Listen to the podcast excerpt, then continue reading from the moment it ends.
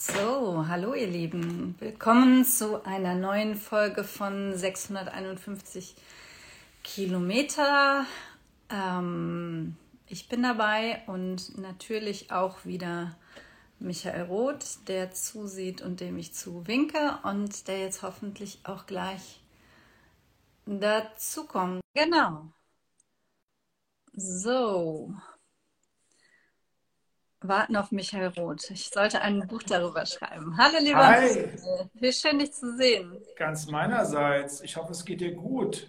Herzliche Grüße aus Bad Hersfeld nach Trier.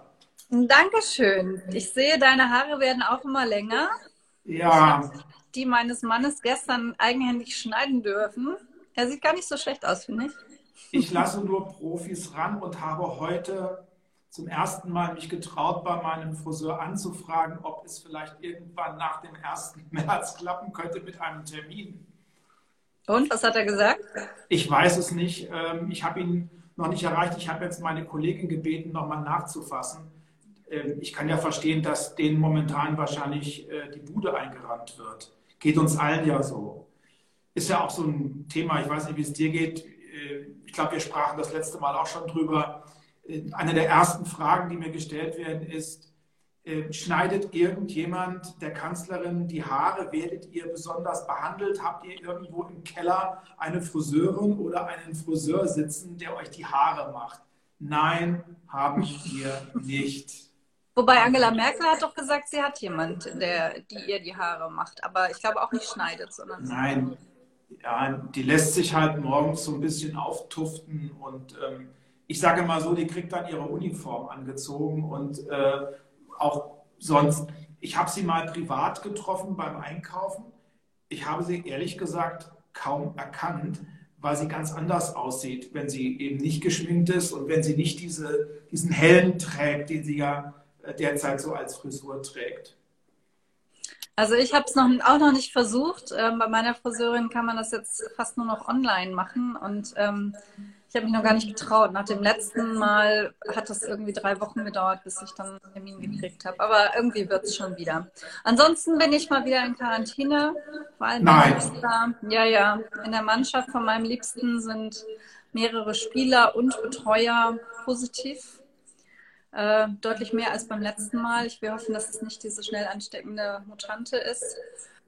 Und jetzt ist er in Quarantäne und für mich ist dann halt immer die Frage, was mache ich dann? Ne? Das Gesundheitsamt hat gestern angerufen. Stimmt, ist halt recht stark. Warte mal, ich mache mal bei mir leiser. Ähm, das Gesundheitsamt hat gestern angerufen und hat ähm, extra nochmal gesagt, dass ich eigentlich nicht in Quarantäne sein muss. Aber ich finde es irgendwie seltsam. Ich meine, wir teilen einen Haushalt und ähm, ich bleibe dann lieber einmal mehr zu Hause und äh, ja, und ähm, kann ja aber auch von zu Hause an, äh, arbeiten. Also das ist ja beim, beim Europäischen Parlament, was viele nicht wissen, das ist ja total fortschrittlich. Wir können, ähm, wir können online an fast allem teilnehmen und wir können sogar online abstimmen. Also das Einzige, was nicht gut geht, ist im, im Plenum reden. Dafür musst du ähm, entweder nach Brüssel fahren oder in dein äh, Verbindungsbüro, was eben in Deutschland nur in, Ber in Berlin und, und München ist. Und da komme ich jetzt auch nicht hin. Aber dann kann ich eben jetzt mal nicht zehn Tage nicht in, im Plenum reden. So sieht's aus. Das ist der Unterschied, 651 Kilometer entfernt zu Berlin. Wir sind noch ganz traditionell. Bei uns gibt es die Sitzung, da muss man dann hin. Da kann man sich nicht in irgendeiner Weise digital zuschalten lassen. Ich habe das ja auch erlebt, als ich äh, während der Ratspräsidentschaft öfter im Europäischen Parlament war. Es war manchmal bizarr. Ich saß dann so auf, der, auf den Bänken, die für den äh, Rat vorgesehen sind. Es waren aber nur wenige Abgeordnete selber im Saal, weil viele haben sich dann doch aus Gesundheitsschutzgründen zugeschaltet aus ihren jeweiligen Heimatländern. Bei mir war das aber nicht möglich. Aber bevor wir jetzt zu den ernsten Themen kommen, ich habe dir noch was mitgebracht, weil ich ja weiß, dass du ein Fan von Karneval und Fasching bist. Ich habe nicht mal geguckt, ich habe natürlich auch Orden. Also das ist der höchste Orden, den ich bekommen habe. Wow. Das ist der große Orden Zwerenturm vom Rat der Ehrenritter. Da wurde ich in den Rat der Ehrenritter aufgenommen 2016. Und das darf ich noch erzählen von Feminist zu Feministin. Ich habe dann gesagt, ganz freundlich, ich fühle mich sehr geehrt, aber ich nehme den Orden und den Titel nur an, wenn man das Ganze öffnet, auch für Frauen. Das war nicht bislang ein reiner Herrenclub. Und mir folgte dann äh, die hessische Justizministerin. Zwar eine schwarze, aber es ist die erste Frau. Und man darf sich dann einen Orden aussuchen, der also nach den eigenen Wünschen gestaltet wird. Und den hat man dann für mich gemacht. Da ist ganz Europa drauf. Vielleicht kannst Toll. du das sehen. Ja, ja toll, hat mir sehr gut toll. gefallen. Und zu meiner Kluft, da muss ich dann ein Smoking tragen, gehört dann noch so ein Hut. du siehst großartig aus. Der Hut gehört dazu. Ja. Wunderschön. Das ist jetzt mein Beitrag äh, zu Karneval und Fasching in diesen ja eher äh, für alle Karnevalistinnen und Karnevalisten äh, eher traurigen Zeiten. Aber ich habe ja jetzt gehört, ich kann es da auf Kölsch nicht sagen, vielleicht kriegst du das hin, dass man das ja im Herzen trägt und ähm, sich nicht nur verkleidet und äh, Alkohol trinkt und irgendwie Lieder singt, sondern man trägt es im Herzen. Also. Genau. Ja, aber das ist, aber es ist trotzdem nicht dasselbe, weil ähm, wir, also ich, ich bin ja von Geburt aus Kölnerin und das bleibt man eben auch äh, ein Leben lang. Und ähm, man in, in Köln freust du dich einfach das ganze Jahr darauf. Das ist ja nicht, wie viele sagen, dass dann so auf Knopfdruck Fröhlichkeit ähm, angeschaltet wird, sondern, sondern in Köln und auch hier in Trier ist es so, dass man echt ähm, darauf hinfiebert und du überlegst dir, wie du dich verkleidest und dann mit wem du dich triffst und, und, und dann ziehst du durch die Kneipen und überall ist es krachvoll und die Leute singen alle die gleichen Lieder, die natürlich auch jeder kennt.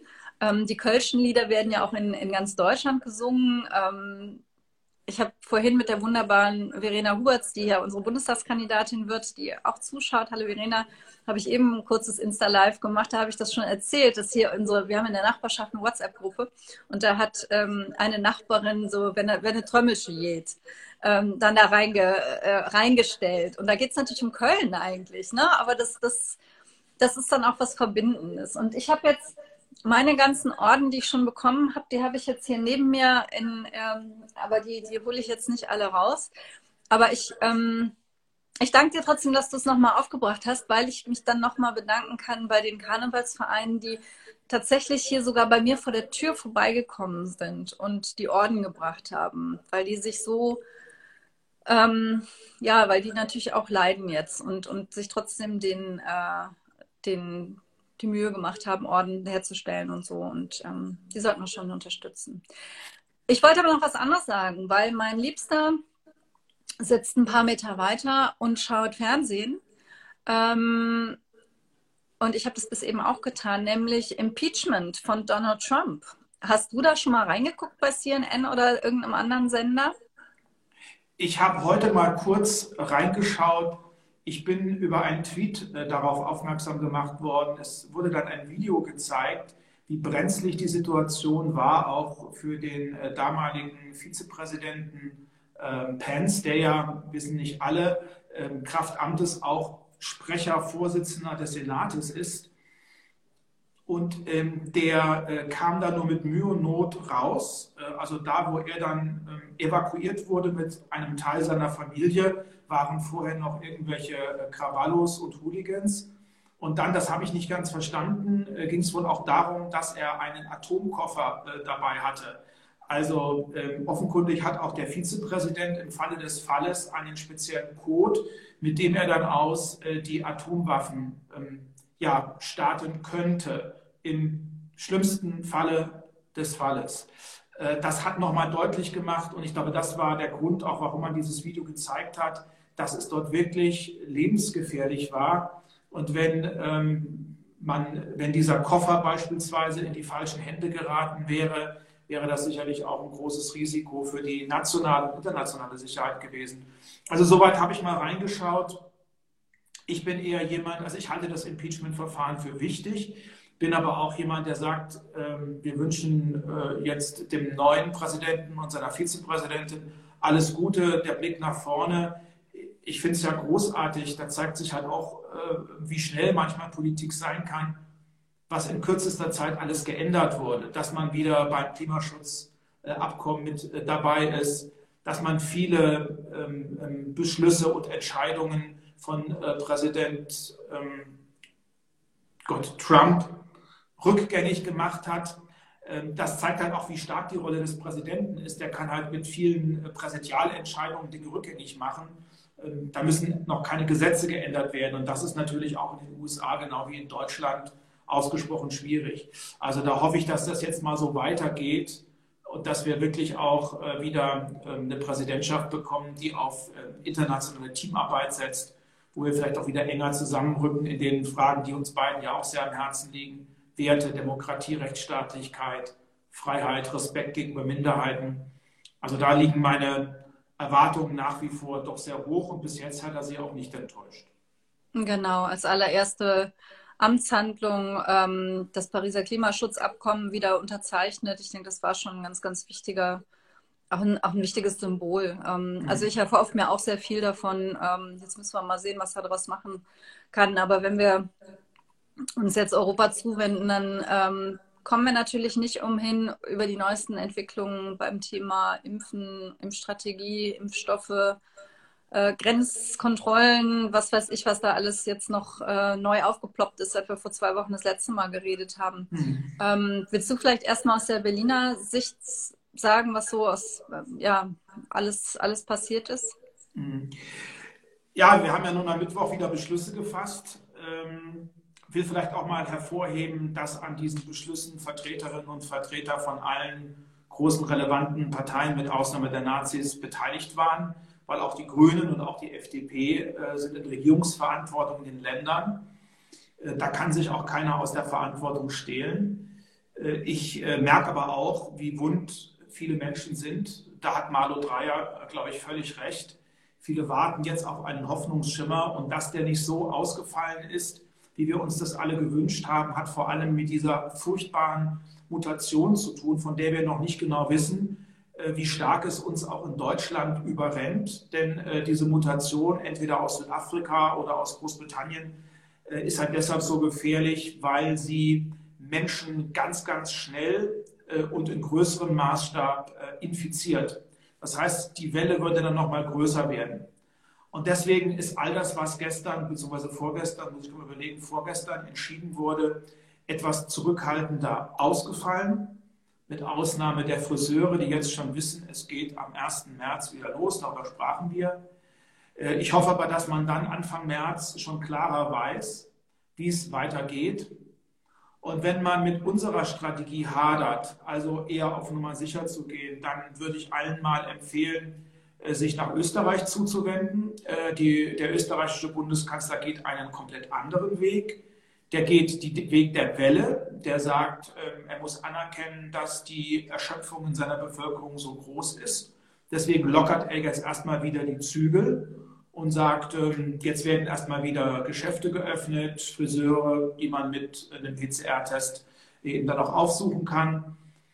Ich weiß nicht, ob das der richtige Weg ist. Ich neige eher noch dazu, bei allen Zweifeln, die ich selbstverständlich bei manchen Maßnahmen auch habe, aber dass wir jetzt uns nochmal alle gemeinsam anstrengen und dann hoffentlich ähm, wenn das mit der Mutation, wie gesagt, äh, einzuhegen ist, dann äh, spätestens bis Ostern wieder eine relativ äh, stabile Situation haben, wo auch ähm, viele einschneidende Maßnahmen, die uns alle belasten, wir sind ja auch nur Menschen, dann wieder zurückgenommen werden können. Also ich bin von diesem österreichischen Weg nicht überzeugt, zu sagen, jetzt machen wir wieder mal einen locker auf locker und wenn es dann wieder, wenn die Zahlen wieder nach oben gehen, dann kommt wieder ein Lockdown, dann kommen wieder restriktive Maßnahmen. Ich weiß nicht, wie du das siehst, das ist nicht so mein Ding. Naja, und jetzt haben wir halt zum ersten Mal das Problem, dass in unserer unmittelbaren Nachbarschaft diese Mutationen auftauchen, also in Tschechien, dann in Tirol, vor allem äh, diese sehr ansteckende äh, Mutation aus Südafrika. Und jetzt kommen wir zu etwas, was ich natürlich als überzeugter Europäer total bitter finde, dass wir wieder über stärkere Grenzkontrollen reden müssen, wobei muss man ja auch mal sagen, die betroffenen Regionen sind ja in Tschechien selber isoliert worden. Tirol ist selbst isoliert worden in Österreich. Und jetzt hoffe ich, dass wir auch eine gangbare Lösung hinbekommen für die Pendlerinnen und Pendler in den Grenzregionen, dass sie nicht zu stark belastet werden. Und natürlich geht es auch darum, dass äh, die Güterversorgung oder die, die Lieferung von Gütern ähm, ähm, erfolgen kann, ohne dass es zu riesigen Problemen kommt. Das hat ja auch was mit der Integrität des Binnenmarktes zu tun. Also das steht jetzt am Wochenende an. Ich bin da sehr traurig drüber, dass wir wieder zu diesem Punkt gekommen sind. Aber das will ich auch mal sagen, die Bundesländer wollten das. Also sowohl Bayern als auch Sachsen haben das eingefordert. Äh, es ist nicht so, dass wir dann in Berlin gesagt haben, jetzt kommt einfach mal äh, wieder so eine Grenzkontrolle und jetzt kommt dann wieder so teilweise auch ein Schießen von Grenzübergängen, sondern wir machen das natürlich auch mit anderen. Und ich finde, die EU-Kommission hat völlig recht. Äh, wir müssen natürlich auch schauen, äh, dass ähm, ähm, praktische Möglichkeiten geschaffen werden, dass das Leben in der Grenzregion nicht völlig zum Erliegen kommt. Also das Thema war natürlich bei uns in, in der, im Europäischen Parlament, auch in unserer deutschen Gruppe, ähm, ein riesiges. Und du weißt ja, ich, ich sitze hier quasi auf einer Grenze, wo vier Länder fast aneinander stoßen. Also hier ist das ein Riesenthema. Ähm, aber mein Eindruck ist, genau wie du es sagst, dass, dass die meisten schon verstehen, dass das hier ein ganz besonderer Fall ist. Also äh, um das vielleicht noch mal ein bisschen, bisschen auszuführen, in Tschechien sind es drei Landkreise, die betroffen sind. Und das sind drei Landkreise, die, wie du sagst, die tschechischen Behörden schon sozusagen abgeriegelt haben. Also wo du auch in, ähm, in das tschechische Umland nicht mehr äh, darfst von diesen betroffenen Landkreisen aus. Und da ist es absolut nachvollziehbar, wenn die deutsche dann, Seite dann, dann genauso sagt. Also wenn ihr innerhalb Tschechiens euch nicht mehr bewegen sollt, dann sollt ihr euch nicht, auch nicht nach Deutschland reinbewegen. Das macht ja völlig Sinn. Ähm, und in Tirol sieht es ja ähnlich aus. Also für, für uns, wir haben da schon ein, ein sehr, sehr großes Auge drauf, dass das jetzt nicht, nicht eine Maßnahme wird unter vielen, ähm, und vor allen Dingen auch, dass, dass das abgesprochen wird. Das ist ja diesmal auch anders als beim letzten Mal, dass mit den, äh, mit den Partnerbehörden in, in Tschechien, mit den Partnerbehörden in Österreich gesprochen äh, wird. Und ähm, da, also das war ja beim letzten Mal auch eines der, äh, der, der, also was jedenfalls hier mit Luxemburg für unglaublich viel Ärger ges gesorgt hat, auch für, für das Aufkommen von richtig uralten Vorbehalten gegenüber den Deutschen. Ähm, dass jetzt von heute auf morgen über Nacht im wahrsten Sinne des Wortes ähm, die Grenzen zugemacht wurden, ohne dass die Behörden im Nachbarland ähm, in Luxemburg und Frankreich war damals betroffen, überhaupt informiert worden sind, geschweige denn äh, die Menschen, die das betraf. Und da bin ich froh, dass wir gelernt haben, ähm, dass das Innenministerium auch gelernt hat, ähm, das jetzt wirklich besser zu machen. Ansonsten ähm, ja, sehe ich das natürlich wie du. Ähm, es hat keinen Sinn, jetzt zu lockern, wenn, wenn dann die, die Zahlen explodieren. Ähm, und ich, ich ärgere mich immer so ein bisschen über diese, über die, über die Leute, die dann sagen, ähm, ja, das ist jetzt immer so ein, so ein so in kurzen Schritten und dann mal sind es 50, mal sind es 35, kann man das nicht mal langfristiger machen? Nee, ähm, das kann man eben nicht langfristig machen, weil vor ich weiß gar nicht wie viel, drei Wochen, vier Wochen, ähm, äh, wusste man ja von diesen, vielleicht sind es auch fünf, aber jedenfalls vor nicht allzu langer Zeit wusste man von diesen Mutationen ja noch gar nichts. Also da waren die noch gar nicht entstanden oder jedenfalls noch nicht identifiziert worden. Ähm, und äh, ein, ein Viewer äh, zeigt jetzt, sagt jetzt gerade, Belgien wäre ein, ein, ähm, ein Positivbeispiel. Das kann ich nicht wirklich bestätigen. Ja, also äh, in Belgien sind die Zahlen horrend. Ähm, und äh, also das, die sind beim Impfen am langsamsten in, in ganz Europa.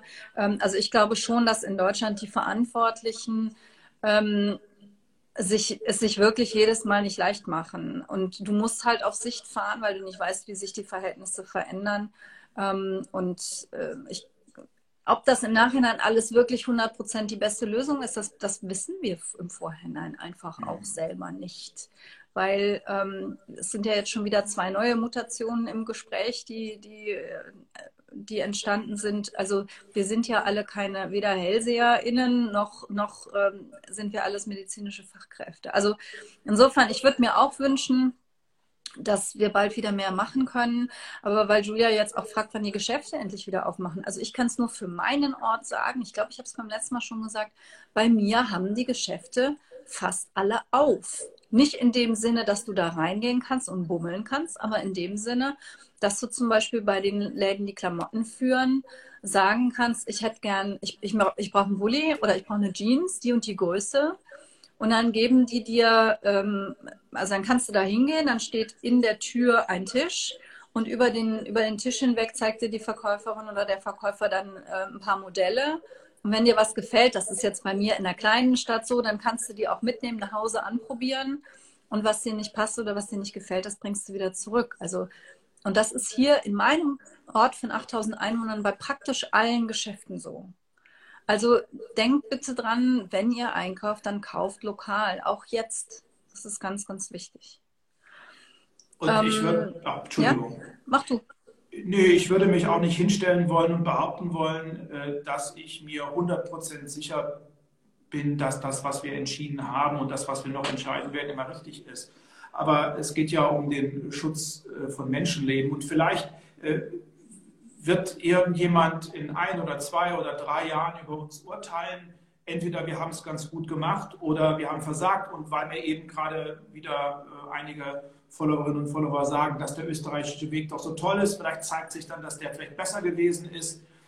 Ich habe nur meine Zweifel angemeldet, weil ich glaube, dass es wichtig ist, dass wir Pfad aufzeigen, dass die dass die äh, Welle nicht mal hoch und mal runter geht, sondern dass die Kurve wirklich kontinuierlich nach unten geht und wir dann jetzt in ein Frühjahr hineinkommen, wo wir auch wieder äh, hoffen können, wo wir was machen können, was derzeit leider verboten ist. Und das will ich auch nochmal sagen. Äh, wir alle sind freiheitsliebende Menschen und wir leiden da genau unter diesen Beschränkungen.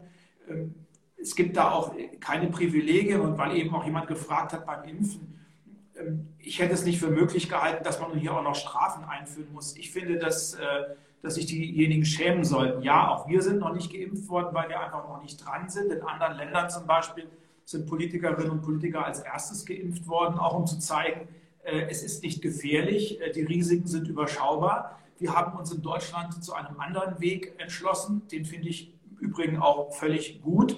Ich würde mich auch sofort impfen lassen. Aber dass dann nun Bischöfe und Landräte und Kommunalpolitikerinnen und Kommunalpolitiker sich impfen lassen, ich finde erstmal wichtig, dass kein Impfstoff weggeschmissen wird, dass wirklich jeder verimpft wird. Und vielleicht kriegt man es auch vor Ort so hin, dass man dann einfach nochmal so eine Gruppe von ähm, vielleicht chronisch Kranken hat und anderen, die wirklich dringend auf eine Impfung angewiesen sind, denen man damit helfen kann, denen man vielleicht damit auch noch eine Freude machen kann äh, denn äh, die, die, Vorurteile gegenüber Politikerinnen und Politikern, die gehen mir dann sowieso auf den Zeiger und es ist natürlich traurig, wenn es dann wirklich auch welche gibt, die dann meinen, dieses Privileg auch für sich nutzen zu können. Absolut. Es kam noch eine Frage von Lisa, die ich ehrlich gesagt auch habe. Es, es ähm, war ja auch eine Regelung getroffen worden, wenn die, äh, wenn die Inzidenz unter 35 sinkt, dass man dann äh, lockern kann. Mhm. Die Frage ist jetzt, ähm, ich weiß nicht, ob du das beantworten kannst. Äh, gilt das für Bundesländer? Gilt das für Landkreise? Weißt du das? Also es gilt auf alle Fälle nicht für eine bundesweite Inzidenz. Äh, wir wollen ja auch den Regionen, in denen die Inzidenz erfreulicherweise schon viel niedriger ist, äh, früher eine Chance einräumen. Aber man muss es dann auch abgestimmt machen. Deswegen halte ich es wahrscheinlich für schwierig, wenn man da nur einige wenige Landkreise äh, nimmt, denn dann hat man möglicherweise auch einen Einkaufstourismus ja. und dann strömen die Leute hin. Das war ja im Übrigen auch bei der ersten Welle die großen Sorgen. Als der Lockdown, der sehr strikte Lockdown in Frankreich ähm, ausgerufen wurde, hatten viele auch in der Grenzregion Baden-Württemberg, Rheinland-Pfalz, Saarland das, die Sorge gehabt, dass dann auf einmal Zehntausende von Französinnen und Franzosen dann eben äh, bei euch oder auch in Baden-Württemberg in der Grenzregion einkaufen oder auch im Saarland. Da muss man mal schauen, die Frage ist noch nicht endgültig geklärt. Mhm. Aber wichtig finde ich es auf alle Fälle, dass man auch dort, wo es gut läuft, ähm, auch früher ein Signal setzen kann, Jetzt beginnt die neue Normalität, Geschäfte werden wieder geöffnet, dann hoffentlich auch irgendwann wieder die Restaurants. Äh, und wir haben ja erfreulicherweise auch schon solche Entwicklungen. Bei mir zu Hause sah es lange Zeit echt schlecht aus. Wir sind ja in der ersten Welle weitgehend ungeschoren davongekommen. Wir hatten ein einziges Mal, einige wenige Tage, ich glaube im März vor einem Jahr, eine Inzidenz von knapp über 50. Ansonsten immer unten. Und wir hatten jetzt bei mir zu Hause teilweise eine Inzidenz von über 200 und lagen jetzt auch noch lange äh, über 100 und sind erst jetzt bei 60, 70, so um den Dreh rum. Heute geht es wieder etwas leichter nach oben. Also wir sind da noch nicht beim Berg. Äh, mein Nachbarland Thüringen ist ja, glaube ich, das mit der generell höchsten Inzidenz. Und ich kann es mir auch nicht erklären, warum das so ist.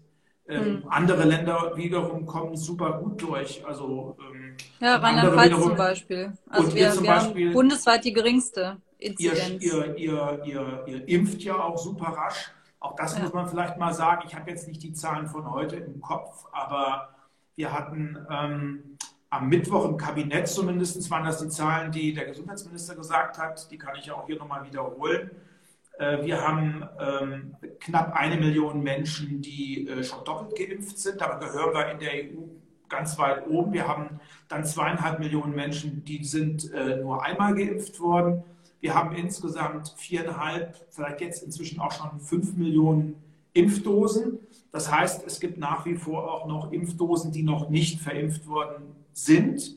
Ähm, da seid ihr relativ schnell. In anderen Regionen und Ländern ist es noch nicht so. Und bei uns in Hessen haben auch die Impf Tag flächendeckend geöffnet. Hm. Ja, also diese, dieses ganze Thema Impfen wird uns noch ziemlich lange verfolgen. Ähm, würdest du vielleicht, weil das jetzt auch bei ein paar Kommentaren aufgetaucht mhm. ist, noch ein bisschen was zum Thema Schulen sagen? Also mhm. Öffnung, Schließung, ähm, äh, auch Kürzung der Ferien kommt jetzt nochmal als Vorschlag. Kannst du da noch was zu sagen? Da tue ich mich immer ganz besonders schwer, weil ich mich nicht hineinversetzen kann in ähm, Mütter und Väter, die jetzt teilweise manchmal auch mit Großeltern äh, zu Hause Kinder beschulen. Ich glaube auch, dass es gerade für ähm, jüngere Kinder schwierig ist, ähm, digital unterrichtet zu werden. Wir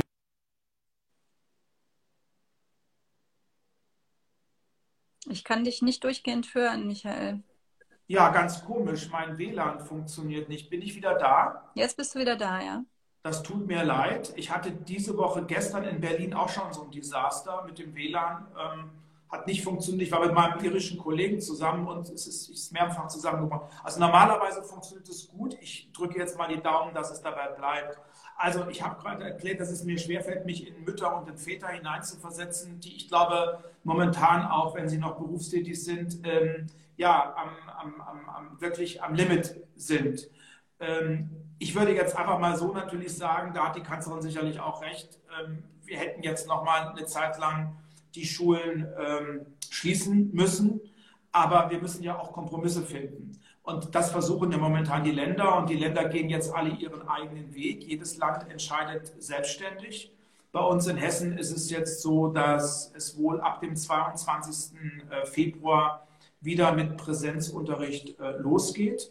Da differenziert man aber auch Grundschulen, äh, andere Schulen, Oberstufen.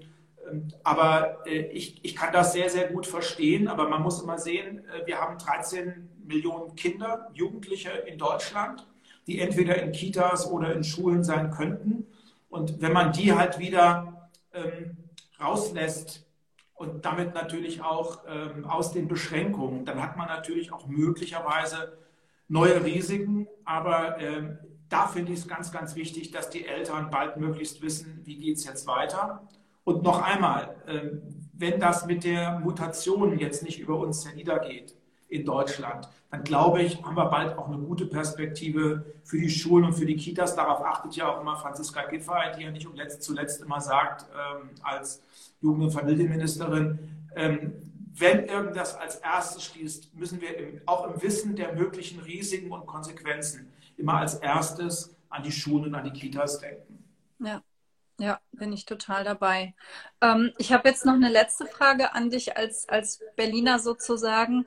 Was war denn da los mit diesem Antrag von den Grünen, als ähm, Olaf Scholz im Corona-Kabinett, also in der Minister, in dieser großen Konferenz war, wo ja über Corona gesprochen wurde? Ich habe ja gedacht, ich werde nicht mehr, ähm, dass, dass die dann Olaf Scholz aus dieser riesenwichtigen Besprechung mit allen Verantwortlichen rausholen, um ihn im Bundestag auf dem Platz sitzen zu lassen und ihn noch nicht mal irgendwas zu fragen. Was war denn da bitte los? Ja, ich will jetzt niemandem zu nahe treten, aber ich sage es jetzt mal sehr hart. Äh, Rot-Grün als Projekt äh, ist tot. Ähm, das hat nichts damit zu tun, dass äh, es nicht auch äh, wieder rot-grüne oder andere Bündnisse geben kann.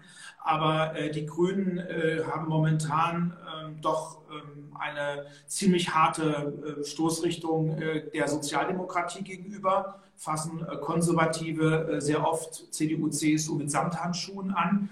Ich gehe damit selbstbewusst um.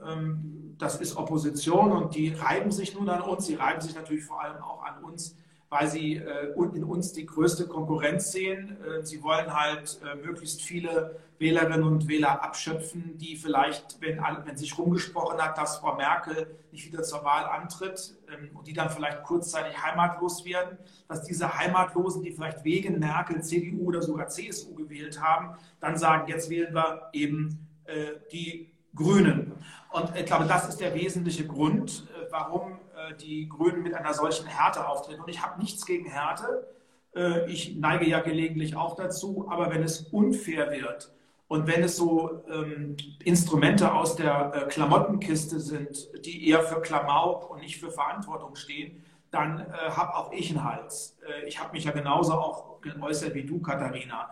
Also Hintergrund, um das vielleicht einfach nochmal zu erläutern, ist ganz einfach. Es gab eine aktuelle Stunde im Bundestag, die sich mit der aktuellen Lage in Russland äh, beschäftigte.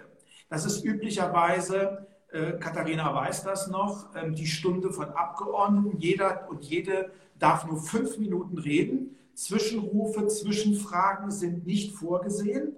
Und normalerweise hält sich die Regierung auch zurück. Aber da es auch um ein Thema geht, worüber wir ja gerade auch in der Regierung intensiv diskutieren, hat für die Bundesregierung der Außenminister, also unser Heiko Maas, das Wort ergriffen. Und äh, während vor der Debatte gab es dann einen Geschäftsordnungsantrag der Grünen und die forderten, dass ähm, der Finanzminister, unser Vizekanzler Olaf Scholz, an dieser Debatte teilnimmt mit dem offiziellen Argument, er solle Rede und Antwort stehen. Hintergrund war, ähm, dass er ähm, aber öffentlich bekannt äh, im vergangenen Jahr einen Vorschlag gemacht hat, um die Sanktionsandrohung der Trump-Administration zu überwinden, hat einen Vorschlag gemacht, wo es darum geht, den Aufbau von LNG-Terminals in Deutschland auch staatlicherseits zu unterstützen und ähm, hat das als ein Angebot äh, äh, gesehen, um vielleicht auch äh, Trump davon abzubringen, diese Sanktionen gegen Unternehmen, die sich bei Nord Stream 2 äh, äh, zu beteiligen, äh, beteiligen aufzuheben oder diese Sanktionen zu beenden, die angedroht worden sind. Das Ganze ist bekannt seit September vergangenen Jahres, ist auch öffentlich darüber berichtet worden, wurde aber jetzt als Skandal aufgetan, so nach dem Motto, der, der, der gute Olaf Scholz holt amerikanisches Fracking-Gas her, er will russisches Gas herholen und wir versündigen uns an der Energiewende und wir versündigen uns an den Klimaschutzzielen. Das ist natürlich ausgemachter Blödsinn, aber die Grünen haben sich mit den Stimmen der AfD, das muss man auch deutlich sagen, mit den Stimmen der AfD und mit den Stimmen natürlich auch der anderen Oppositionsparteien, Linke und FDP, knapp durchgesetzt. Es gab dann eine Mehrheit für diesen Antrag und dann musste der Olaf Scholz die Sitzung der, mit den Ministerpräsidentinnen und mit, der, mit den Ministerpräsidenten verlassen und musste dann in den Bundestag, um auf der Regierungsbank Platz zu nehmen, wo er keine Rede halten konnte, wo er keine Fragen beantworten konnte und wo es deutlich wurde, es geht nur darum, äh, ein, ein Showsignal zu senden. Es geht nicht um Substanz noch einmal, ich glaube, dass äh, Olaf Scholz äh, manns genug ist und professionell genug ist, um eine offensive Diskussion darüber zu führen. Aber wenn es so ganz unfair abläuft, äh, dann darf man auch die Grünen nicht schonen. Und ich verstehe äh, einerseits schon, dass man meint, hart mit uns umgehen zu müssen. Aber ähm, ich finde es in diesem Falle unfair, respektlos und auch ein Stück verantwortungslos, weil ich glaube, der Finanzminister und Vizekanzler der wird bei diesen schwierigen, auch kontroversen Verhandlungen dringendst gebraucht. Ähm, denn ähm, wir wollen uns ja auch nicht aus der Verantwortung stehlen. Wir wollen sagen, naja, der war gar nicht mit dabei. Ähm, der soll da schon mit dabei sein. Und deswegen hat mich das sehr geärgert. Und ich sage es auch mal, weil ich ja auch viele ähm, Kolleginnen und Kollegen bei den Grünen habe, die ich schätze. Äh, ich war auch enttäuscht.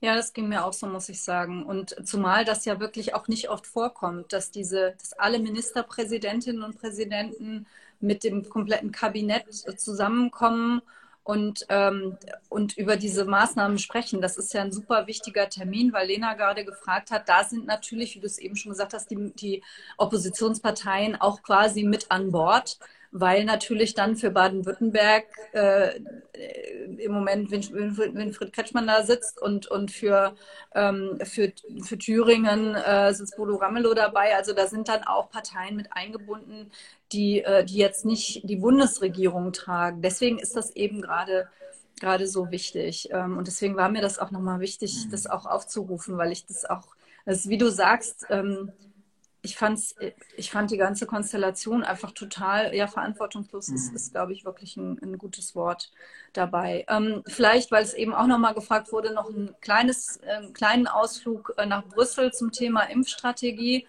Ähm, Wunderbar. Wir hatten, wir hatten ja nun auch die Kommissionen ähm, in unterschiedlichen Formaten, in den Ausschüssen, in den Fraktionen und auch im Plenum.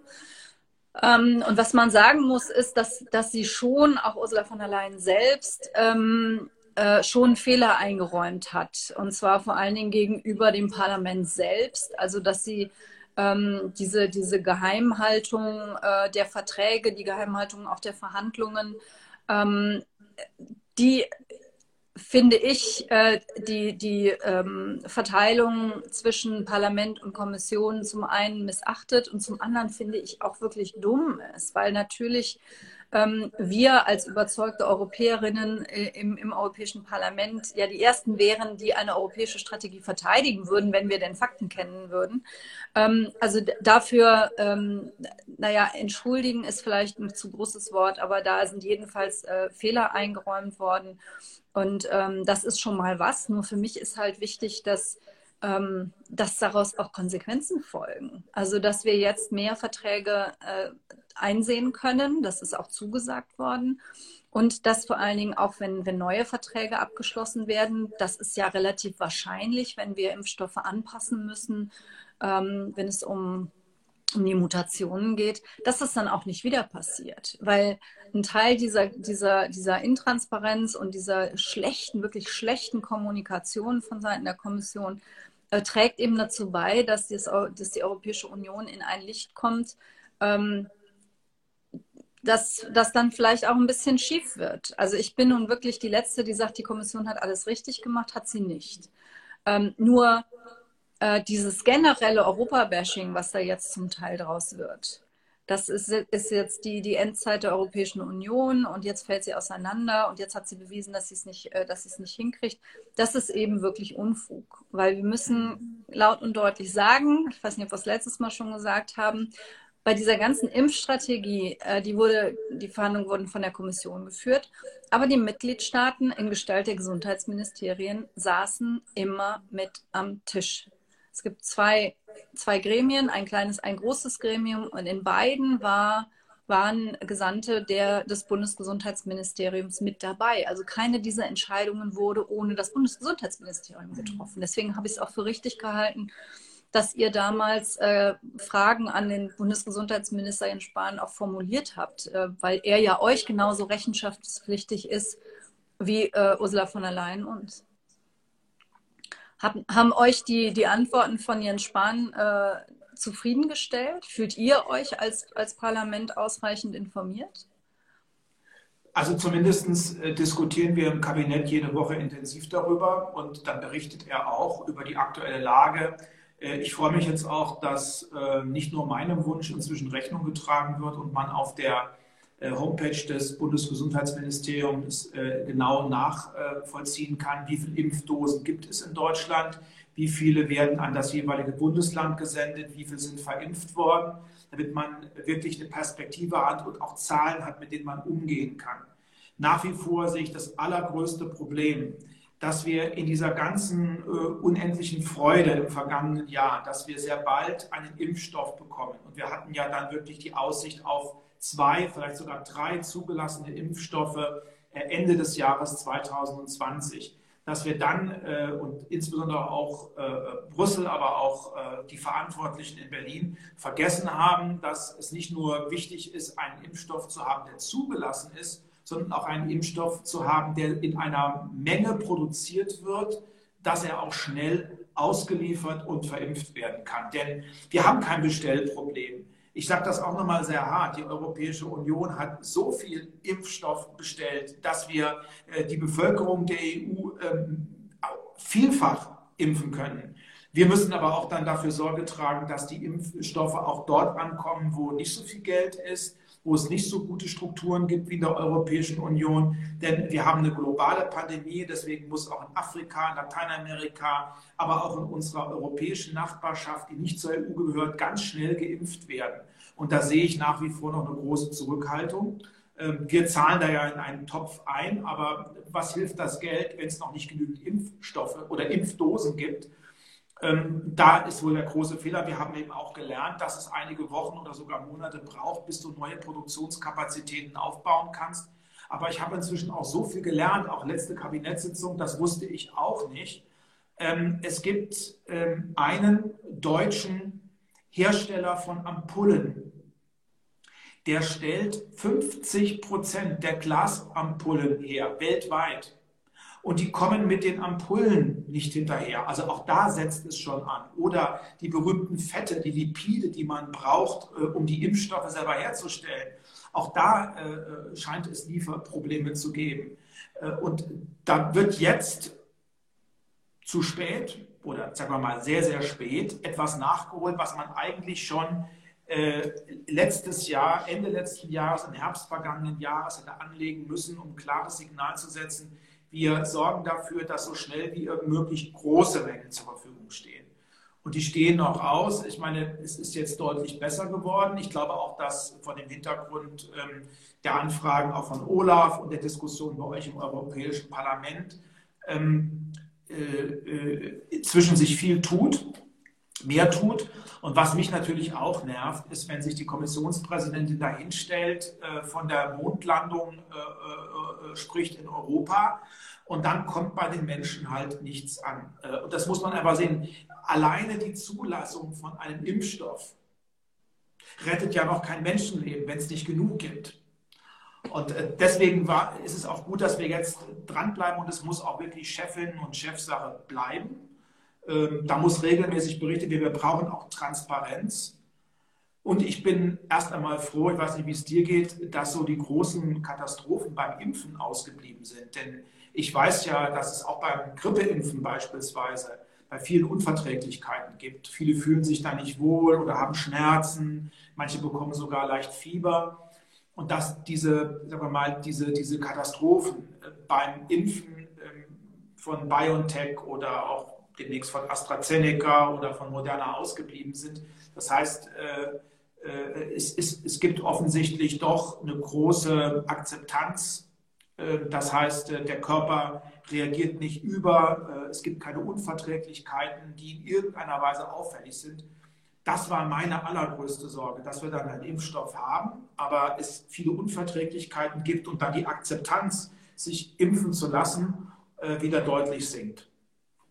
Ja, wobei wir ja dafür auch dieses Zulassungsverfahren eigentlich haben, ne? weil die EMA, die europäische Behörde dafür, das ja schon auch überprüft und ähm, da auch eher Vorsicht walten lässt. Also deswegen ja AstraZeneca auch, auch nicht für über 65-Jährige zugelassen äh, wurde und ähm, warum wir auch in der Europäischen Union darauf bestanden haben, diese, diesen kompletten Zulassungsvorgang auch durchzuziehen. Anders als die Briten. Es wird ja häufig gesagt, ha, guckt mal nach, nach UK, die sind ja viel schneller gewesen und die haben den Impfstoff früher gekriegt. Das liegt natürlich auch daran, dass die diese, diese, diesen vollen Prüfzyklus nicht durchschritten haben, sondern nur eine Notfallzulassung äh, ausgesprochen haben, wo sie auch selber die Haftung übernommen haben dafür, wenn was schief geht. Und irgendwelche kleineren Nebenwirkungen gibt es natürlich immer mal. Aber es ist, wie du sagst, es wäre ja der Supergau gewesen, wenn wir jetzt, ähm, wenn wir jetzt ähm, da keine, also wenn wir im Grunde genommen Impfstoffe, die wir schon haben, ähm, nicht hätten nutzen können, dann, dann wäre überhaupt niemandem geholfen gewesen. Das ähm, sage ich auch im Hinblick auf äh, den russischen äh, Impfstoff ja. äh, oder auch chinesischen Impfstoff. Wenn diese Impfstoffe in Europa zugelassen sind, was spricht dagegen, die zu verimpfen? Die werden ja von Expertinnen und Experten und nicht von Katharina Barley und Michael Roth geprüft. Das sind ja wirklich Virologen, Epidemiologen, äh, Chemiker, äh, Medizinerinnen und Mediziner dran und die prüfen das. Also da sind ja unsere Besten. Und wenn, äh, wenn das verantwortbar ist, warum nicht? Ich würde da jetzt auch keinen Clash draus machen wollen. Ähm, ich habe zwar viele Konflikte auch mit Russland und mich stört vieles, was in China abläuft. Aber wenn es dann einen Impfstoff gibt, den man anwenden kann, warum sollte man das nicht tun? Aber der muss zugelassen werden. Das ist das Entscheidende. Wir wollen es ja nicht so machen wie, wie, wie, wie, der, wie der ungarische Ministerpräsident, der das Zeugs einfach bestellt, ohne dass es in der EU zugelassen ist. Wir gehen dann schon einen Weg, der äh, auch ähm, für Sicherheit ähm, steht. Katharina, äh, das Thema ist ja so, man könnte stundenlang darüber reden. Ich stelle Folgendes fest. Ich weiß nicht, wie es in deinem Freundinnen- und Freundeskreis ist, wenn du überhaupt jemanden triffst, außer deinem Mann und deinen Kids. Äh, die einen wollen ständig darüber reden und im Übrigen auch streiten. Also ich habe mit einigen Freunden und Freunden, eher mit Freundinnen, muss ich sagen, richtig Ärger, weil ich krieg's natürlich immer drauf. Äh, die Regeln sind kacke und äh, ich habe keine Lust, mich ständig einschränken zu lassen. Die reden ständig mit mir darüber und dann gibt es andere, die wollen gar nicht mehr darüber reden. Haben wir denn vielleicht noch zum Schluss ähm, irgendetwas, was nicht mit Corona, nicht mit Pandemie zu tun hat und mit den Freiheitsbeschränkungen, mit dem, was uns das Leben momentan ja so schwer macht? Es gibt natürlich auch viele andere schlimme und traurige Themen, aber haben wir noch irgendetwas, wo wir sagen könnten, hat nichts mit Corona zu tun? Also ich, ich gebe dir zwei zur Auswahl. Ähm, das oh. eine wäre ähm, eins, was uns beide sehr, sehr beschäftigt. Ähm, das ist das Thema Medienfreiheit äh, in der Europäischen Union, das jetzt in Ungarn der wahrscheinlich letzte freie äh, Radiosender ähm, aufgeben muss. Und das Zweite wäre ein, ein, ähm, ein geschmeidigeres, sag ich mal, das ist, das ist der Wintereinbruch und seine Konsequenzen, auch für ein Parlament zum Beispiel. Also ich finde, das ist was, was man, was man äh, zum Beispiel im Europäischen Parlament ähm, durchaus bedenken muss, wenn du, wenn du auf einmal ähm, aus verschiedenen Ländern Abgeordnete hast, die überhaupt nicht mehr hinkommen können. Und wir haben eben über dieses Abstimmungsverfahren im Bundestag äh, auf Antrag der Grünen gegenüber Olaf Scholz gesprochen. Ein Grund, warum die Opposition da sich durchgesetzt hat, war ja wohl auch, weil witterungsbedingt ähm, es eher zufällig war, wer im Bundestag sein konnte und wer eben nicht. Also äh, was, was macht eigentlich äh, das schlechte Wetter mit der Demokratie? Also um es mal ein bisschen plakativ mhm. zu formulieren. Das wären mal zwei, zwei Fragen, die ich, äh, oder zwei Themen, die ich in den Raum stelle. Dann ergreife ich mal dein zweites Angebot, aber mit einer festen Zusage, sofern du einverstanden bist, Katharina, dass wir beim nächsten Mal das Thema Rechtsstaatlichkeit, Medienfreiheit, Medienvielfalt, wie steht es eigentlich um die Demokratie und die Grundwerte in Europa mal in den Mittelpunkt rücken. Da haben wir ja beide ganz viel zu erzählen. Ähm, ich bin erstmal froh, äh, dass wir das auch zum Thema, dass auch die Kommission da handelt. Äh, denn äh, Clubradio kenne ich seit vielen Jahren. Ich kenne dort viele, die dort arbeiten. Ich habe mich dazu auch geäußert. Und wir sollten das Thema einfach nochmal richtig, wir sollten uns nochmal richtig viel Zeit nehmen. Mhm. Äh, auch mal mit der Frage, was können wir eigentlich tun? Was kann Europa tun? Können wir möglicherweise auch was in Deutschland tun? Wie können wir äh, nicht nur Empörung aussenden, sondern vielleicht auch wirklich ein Signal aussenden, das muss jetzt geändert werden. Ja, Winter. Ähm, also da, da, da, da, schlagen ehrlich gesagt zwei Herzen in meiner Brust. Das eine Herz, äh, Leute, jetzt bleibt doch mal cool. Äh, es ist Winter und in Mitteleuropa gehört zum Winter gelegentlich auch der Schnee. Und dann das zweite Herz, wir haben uns schon so an diese schneefreie Zeit gewöhnt. Ähm, dass es wirklich wie eine Katastrophe über uns herniederkommt äh, und wir wirklich am Limit sind. Auch ich habe am Montag, ich musste dann entscheiden, Bahn ging nicht, Auto.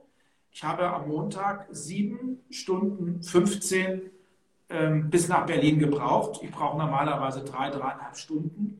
Und ich bin ja privilegiert, weil ich einen Profi am Steuer habe, der mich dann irgendwo hinfährt. Das haben viele nicht, auch viele Abgeordnetenkolleginnen, die müssen mit der Bahn fahren. Und wenn die Bahn nicht fährt, kommen sie auch nicht nach Berlin. Und das gilt natürlich für dich in Brüssel oder für euch in Brüssel noch viel mehr, denn da kommen ja die Kolleginnen und Kollegen aus allen möglichen Ländern. Ne? Und ähm, wenn dann halt die Witterungsverhältnisse verrückt spielen, dann ist es schwierig mit einer Demokratie, die auf Präsenz setzt. Also das war zumindest bei uns in Berlin wirklich so ein beherrschendes Thema. Ich kann mich auch nicht daran erinnern, ähm, dass der Gendarmenmarkt, äh, in der Nähe wohne ich, äh, da ist auch mein Arbeitsplatz äh, ganz in der Nähe, dass es dort mal Schnee gibt. Also im letzten Jahr habe ich da nie Schnee gesehen.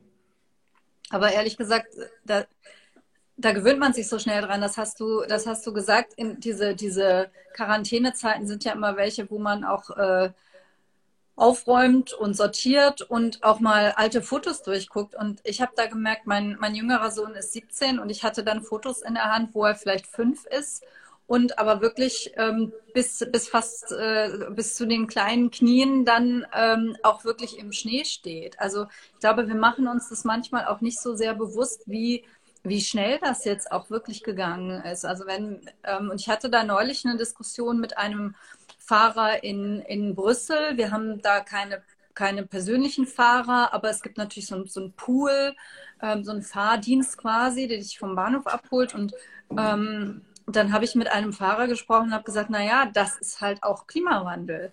Und dann schaute er mich an und sagte, meinen Sie wirklich? Meinen Sie wirklich, dass das jetzt menschengemacht ist? Das ist doch einfach ein ganz normaler Zyklus. So wie es halt mal kälter und mal wärmer wird. Und dann, dann habe ich gesagt, na ja, aber so eine, so eine Eiszeit, die dauert dann schon ein paar tausend Jahre und, und, und auch dann die entsprechende gegenläufige Entwicklung. Und das Bedrohliche ist ja jetzt, weshalb wir sehen, dass wir Menschen ähm, Verantwortung tragen und, und, und Ursache sind mit von diesem Klimawandel, sehen wir ja daran, wie irre schnell das geht. Also ich, ich muss jedenfalls sagen, wie du auch, ich habe sehr lange nicht mehr solche, solche Schneemengen gesehen. Ähm, aber, aber so lange ist das auch noch nicht her. Und umgekehrt ähm, hat mir neulich mal eine Nachbarin gesagt, wir haben beide, haben wir so, so Flieder bei uns rumstehen. Ich sagte, früher hatten wir hier Schmetterlinge ohne Ende. Schmetterlinge sehe ich überhaupt nicht mehr. Habe ich im letzten Jahr ganz, ganz wenige ähm, gesehen. Und ich glaube, dass, dass wir schon auch auf solche kleinen Zeichen achten sollten und daran merken, hey, es ist jetzt wirklich höchste Zeit. Wir müssen ähm, unser, unsere Art zu leben, jetzt jeder für sich, aber auch generell als, als, als Gesellschaft und auch als Menschheit müssen wir schon echt überdenken.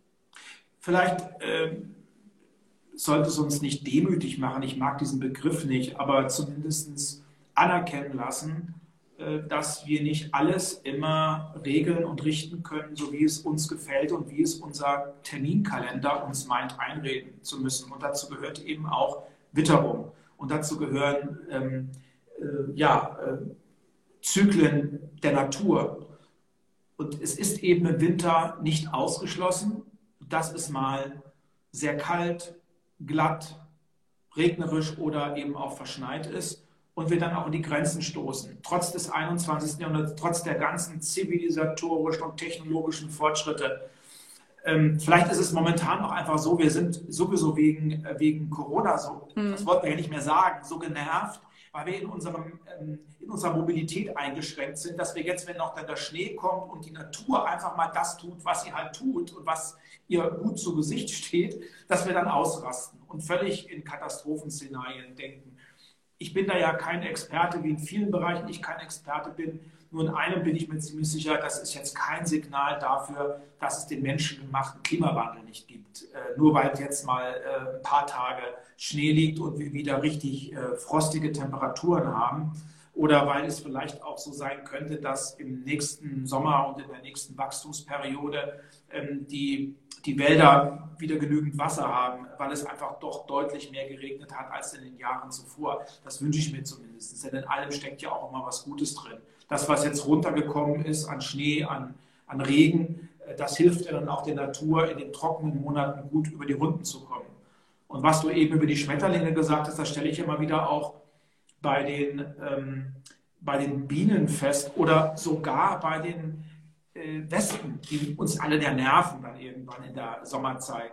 Äh, ich habe auch immer den Eindruck, es werden immer weniger. Also äh, man erlebt das gar nicht mehr so. Und vielleicht ist das auch so ein Stück Achtsamkeit, aber auch Sensibilität, so wie du es ja eben auch so schön gesagt hast, dass wir einfach auch merken, auch wenn wir Menschen sind, wir sind Teil dieser Natur und wir gehören irgendwie dazu. Wir müssen auch einfach einsehen, manchmal ist die Natur einfach stärker als wir. Und deswegen ja. müssen wir halt auch mal mit dem Arsch zu Hause bleiben.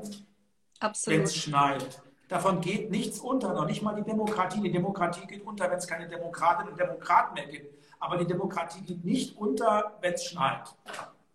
Im Gegenteil, mein Mann ist ja Niederländer und der hat heute mit seiner Tochter telefoniert und ähm, die, äh, die 13 ist und äh, die eigentlich sich kaum noch daran erinnern kann, dass ähm, in den Niederlanden die Grachten wirklich so zugefroren waren, dass äh, alle Welt darauf Schlittschuh läuft, was sonst praktisch jedes Jahr der Fall war. Und die war völlig aufgeregt angerufen, dass sie das ganze Jahr, ähm, äh, dass sie den ganzen Tag äh, auf dem Eis war und Schlittschuh gelaufen ist. Und in den Niederlanden ist das ja dann so cool, die machen da, da da, da, da bauen die dann richtig Stände auf, wo du dann was, was zu essen kaufen kannst auf dem Eis und, und, und, und Getränke und so. Das ist da ein Volksfest quasi.